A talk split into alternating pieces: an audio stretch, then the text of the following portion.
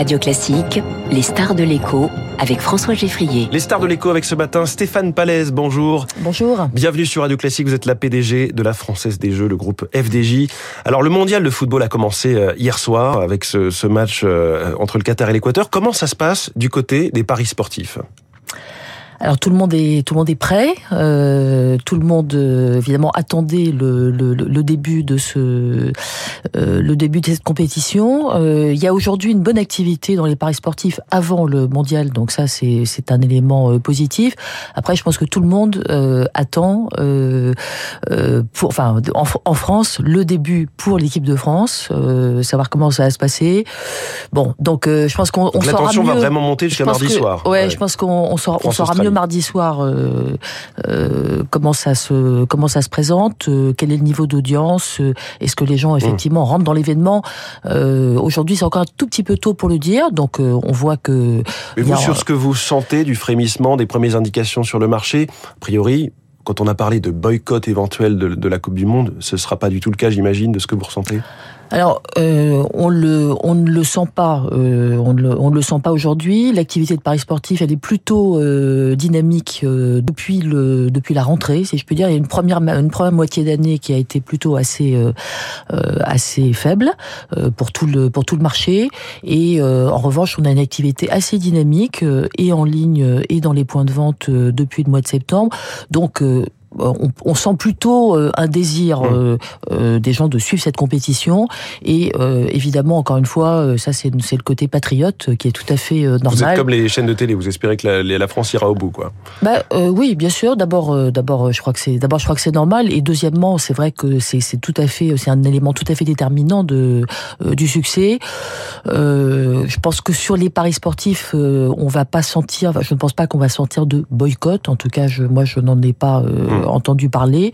Euh, par contre, on va voir s'il y a plus ou moins euh, d'intérêt en fonction de nos succès, ce que nous espérons. Et, de, de, grands acteurs des médias se sont engagés à ne pas trop abuser de la pub pour les paris sportifs pendant la Coupe du Monde.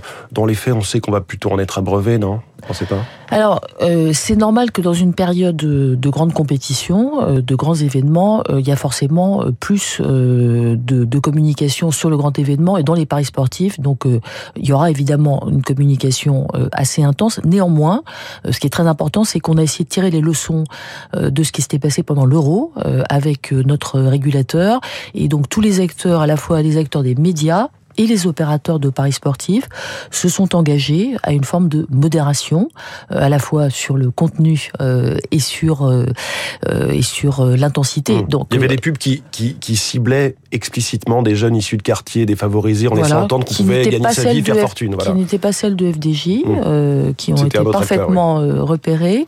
et je crois qu'il y a eu une, réaction collective mmh. consistant à dire que c'est des choses qui ne peuvent pas euh, qui sont qui sont qui sont pas bonnes pour les paris sportifs, qui sont pas bonnes tout court et pas bons pour les paris sportifs. Donc on va voir si tout le monde en a tiré les conséquences. C'est un marché, donc il faut que tout le monde joue le même jeu. Exactement. Euh, après, dans un grand événement, euh, voilà, voilà, dans un grand événement, c'est normal que tout le monde communique. Évidemment. Alors toujours dans le sport, Stéphane Palaise, euh, mais plutôt dans les courses hippiques, vous avez annoncé le rachat de The Turf avec la marque The Bet. Vous devenez finalement le, le, grand concurrent de PMU, enfin de tous ces acteurs du pari sportif, du pari hippique. Alors on devient, enfin c'est surtout surtout que nous sommes euh, en fait un concurrent euh, sur un marché en ligne dans, sur lequel tout le monde est, euh, sur les paris sportifs aujourd'hui, y compris le PMU. Donc nous étions aujourd'hui uniquement un acteur de paris sportifs en ligne et demain nous allons être un acteur complet du pari en ligne, comme en fait le sont tous les grands acteurs de ce marché en ligne. Donc en réalité, les grands concurrents sur le marché en ligne, on pourrait parler de Winamax, de Betclic, Unibet et, et, du PMU aussi, qu'il est également euh, sur les paris sportifs, qui est et sur les paris euh, sur C'était naturel d'aller occuper ce créneau que tout le monde occupait sauf vous, quoi. Donc nous, on, mm. on considérait que pour on considère que pour être un acteur euh, du en ligne, il faut qu'on soit présent sur, euh, enfin si possible, tous les créneaux qui sont ouverts à la concurrence aujourd'hui en France, c'est-à-dire le hippique et le poker en plus des paris sportifs. Justement, et c'est ce qu'on fait. Le poker, pourquoi vous n'y étiez pas jusqu'à présent? Là, ça, ça, vient de se faire. Ça fait dix jours ou deux semaines que vous avez lancé votre plateforme. Absolument. Vous venez d'obtenir l'agrément. Absolument, absolument. Mais c'était alors c'est ça ça n'a pas ça pas été notre priorité depuis ces années. Le marché du paris sportif a été euh, et toujours le marché le plus important euh, dans le marché en ligne. Euh, néanmoins, on s'est rendu compte que encore une fois pour être pour être un acteur complet, pour pouvoir retenir et recruter ses clients, en fait, il fallait avoir aussi cette dimension-là. Donc on a décidé effectivement de compléter notre offre et c'est effectivement le cas depuis à peine à peine jours. Mais alors est-ce que avec votre position de départ qui était monopolistique hein, sur les sur les jeux de, de loterie, jeux d'argent, ça plus les paris sportifs, maintenant les courses hippiques et le poker, est-ce que vous ne risquez pas d'être trop gros? Est-ce que vous qu'est-ce que vous allez dire à l'autorité de la concurrence? Alors, il euh, y, a, y, a, y, a, des règles, c'est-à-dire qu'il y, a, euh, y a des jeux qui sont en monopole et dans lesquels nous agissons en monopole, qui sont euh, la loterie euh, dans le point de vente et en ligne, et les paris sportifs en point de vente. Et il y a un marché ouvert à la concurrence sur lequel nous sommes, nous agissons comme les autres, dans les mêmes règles que les autres, sur lesquels nous ne sommes absolument pas dominants. Hein. Donc, Donc je pense qu'il faut regarder euh, chaque euh, euh, chaque situation. Donc sur le marché en concurrence, nous sommes un challenger. Voilà, mm. donc un challenger qui essaye de, de, faire de mieux en mieux. Mais nous sommes un challenger. Le petit qui monte, c'est ça, la FDJ. vous vous diversifiez par ailleurs avec le service Nirio, qui vise les 6 millions de Français qui ne veulent pas régler leurs factures par prélèvement bancaire. Pour ça, toutes les factures récurrentes hein, qu'on a chaque mois. Ça passe donc par les buralistes. Ça, c'est est-ce que quelque part ça augure d'aller de, plus loin pour FDJ dans les métiers du paiement, euh, pourquoi pas euh, la banque?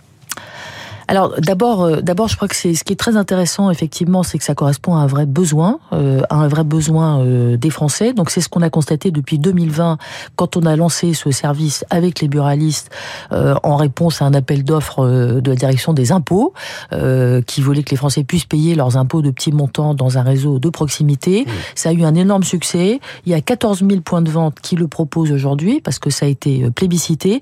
C'est également bon pour effectivement nos détaillants parce que nos détaillants ils ils ont besoin d'avoir des gens qui visitent régulièrement euh, leur point de vente. Donc euh, ça, c'est les raisons pour lesquelles euh, c'est positif pour tout le monde.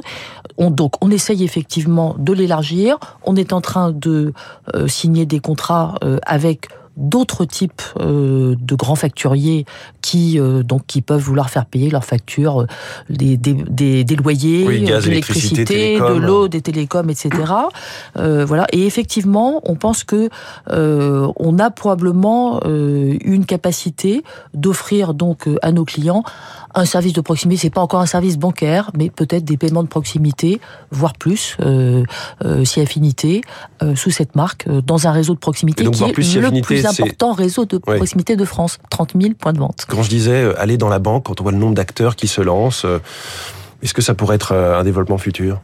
Alors, on va pas, on va pas devenir, on va pas devenir une banque. Il y a le compte nickel, par exemple, aujourd'hui. On va pas devenir une banque, mais alors l'autre jour, j'ai rencontré un banquier qui m'a dit, c'est très bien ce que vous faites, parce que ce que vous faites, en fait, les grandes banques, elles peuvent pas le faire, elles veulent pas le faire aujourd'hui. Donc euh, peut-être. Un dernier mot, dans, euh, on est tout juste trois ans après la privatisation de la Française des Jeux. Si on regarde le cours de l'action, elle a plus que doublé euh, entre l'introduction et juin 2021, puis elle est un petit peu redescendue. Quel bilan vous en faites globalement? Alors moi j'en fais un bilan très euh, très très positif. D'abord euh, effectivement pour les gens qui ont acheté notre action, nos actions euh, au moment de la privatisation, qui ont effectivement aujourd'hui un titre qui s'est quand même très très bien apprécié par rapport au cours de l'IPO et qui verse aussi des dividendes tout à fait réguliers et, et, tout à fait conséquents. donc ça ça c'est pour les ça c'est pour les gens qui ont qui ont acheté.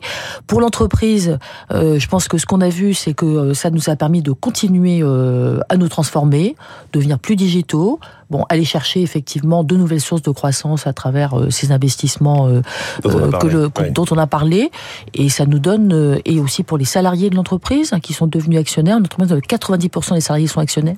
Donc une entreprise très dynamique euh, et qui va continuer, euh, je pense, à l'être dans les prochaines années. Merci beaucoup Stéphane Palaise, la PDG de la Française des Jeux, notre star de l'écho ce matin sur Radio Classique. Il est 7h22.